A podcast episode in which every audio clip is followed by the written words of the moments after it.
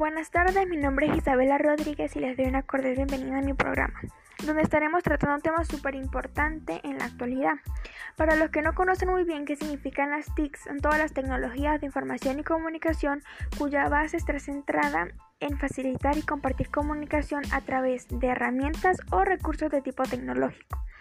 Ahora bien, la influencia de las TICs en la educación virtual radica en que han desarrollado un protagonismo importante en la relación enseñanza-aprendizaje y en la actual situación que se vive a nivel mundial han generado dinamismos en las nuevas formas de comunicación y acceso a la educación mediante diversos programas educativos conocidos como aulas virtuales.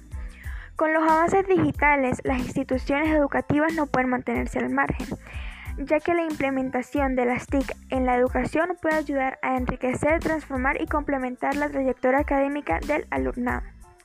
Podemos decir que las TICs tienen un alcance sumamente amplio, llegando a impactar en sectores importantes de la sociedad actual, como lo son el campo económico, social, educativo, etc. Existiendo ventajas específicas que su uso puede facilitar a cada una de estas áreas.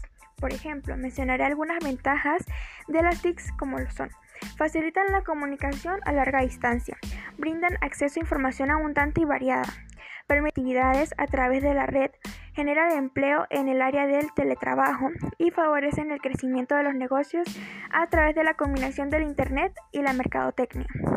Pero como todo, a pesar de que su desarrollo ha sido muy favorable, presenta algunas desventajas, destacando que los dispositivos electrónicos han llegado a desplazar las relaciones sociales cara a cara.